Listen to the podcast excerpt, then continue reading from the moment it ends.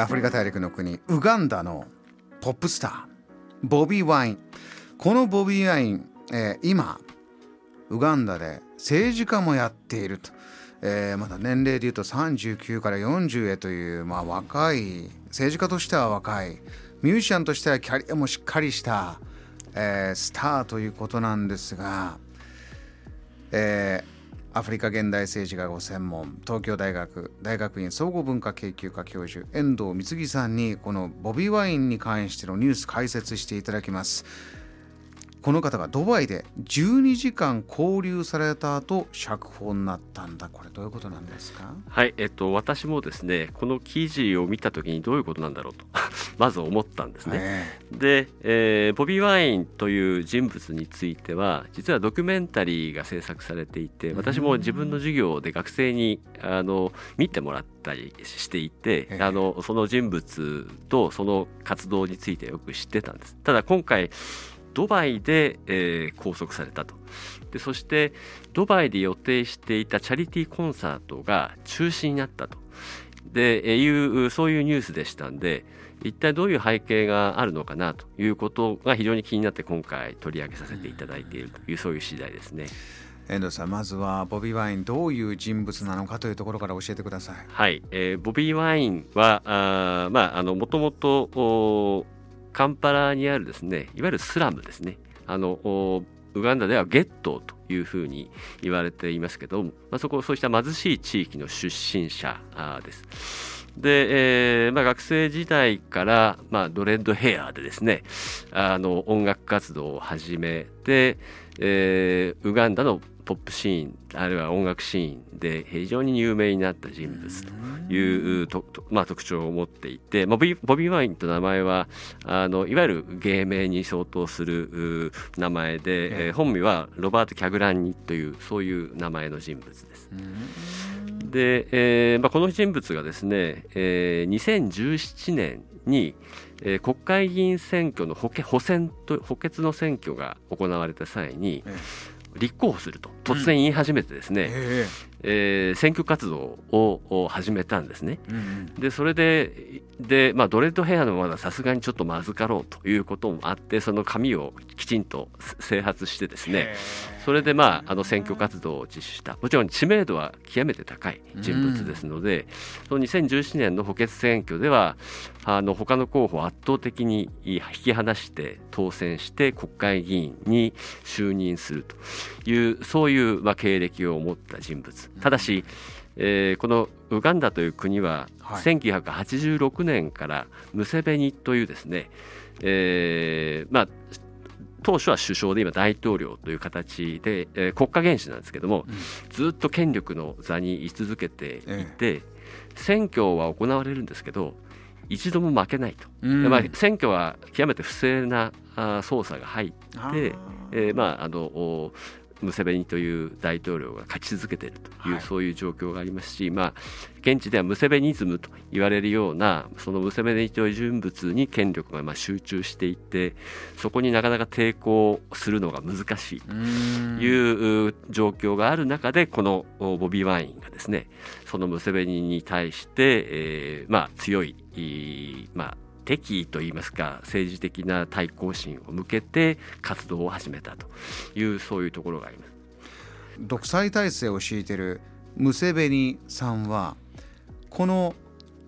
ボビー・ワインが出てきた政治の世界に入ってきたということに関してはどういう目でご覧になってるんでしょう非常にやっぱり懸念を示していると思います。ですから、まあ、このボビー・ワインが歌うそうしたフリーダムのような歌にや活動に対して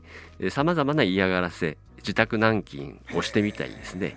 えーする措置を従来から取ってきています。ただ、まあ、そうした、えーまあ、対応があることはおそらくボビー・ワインも自身も分かっていないいいる上で、まあ、そういう活動をしているということですし、まあ、実際このボビー・ワインは、えーまあ、あのおゲットーの大統領というふうにも言われるわけですけどこの人、まあ、無謀といえば無謀ですけど、えー2021年のですね大統領選挙にムセベニと戦うために出馬をするというそういうところまで、まあ、それに大統領とゲット代表の大統領というふうにも、まあ、呼ばれる形になったわけです。まあ、あのおおそらく先ほど申し上げた通り選挙は不正で行われますので、えー、なかなか勝つのは難しいんですけどかなりの票は確かに獲得できたんですが残念ながらその選挙では敗れてしまったという、うん、そういう経緯がありましたそして今でもコンサートもやっていて。その中で起こったこのニュースですよね。ドバイでのコンサートが、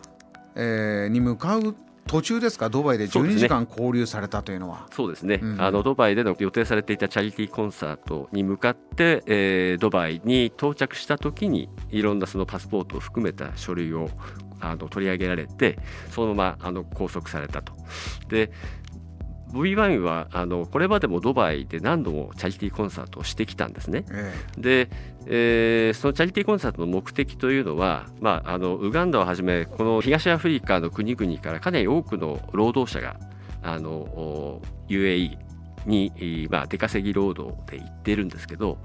なかなかその生活水準が上がらないとか、まあ、いろんな虐げられるような状況があるということで、まあ、そうした人たちの支援を行うという目的そのためのあの一定の金額を確保するということを通じて、えーまあ、その出稼ぎ労働者をサポートするという狙いだったわけですけど、あの今回ですね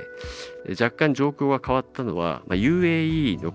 という国がですね、うん、少しずつやはりアフリカとの関係を構築し始めているという動きがあります。えー、で従来はあのエチオピアという非常に大きなあの東アフリカの国がありますけど、うん、そこを中心にした投資活動などをしてたんですけど、はい、現在エチオピア内戦状態に陥っているということがあって、はい、おそらくもう少し安定しているしかも潜在力が高い農業生産や鉱物資源の産地であるウガンダに目をつけてですね、ちょうどこのコンサートが行われるタイミングぐらいで大規模な代表団をウガンダに派遣しているんですね。まさにそのタイミングで、えこの拘束劇が起きたということもあっておそらくウガンダ側それそして、え UAE 側あ何らかのやっぱり調整をして今回の対応に及んでいるというふうにおそらく推測できると思います。あのー、こう政治的な、えー、理由であろうと、えー、遠藤さんは見てるわけですけれどもこれはこういう理由で拘束をしてこれがクリアになったから釈放だよという説明はないわけですか？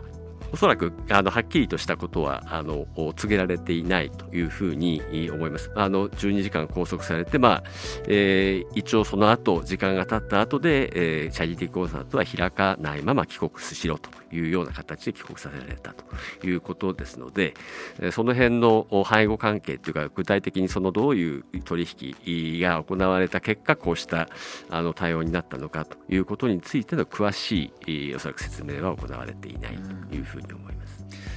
えー、一つの国で政治家をやっている方ポップスターそして大統領選にも出てる方を別の国が、ね、理由もなく拘束して、まあ、理由はないのかどうか、まあ、明らかにしないまま拘束しているとか今現時点現在現実として起こっているということなんですが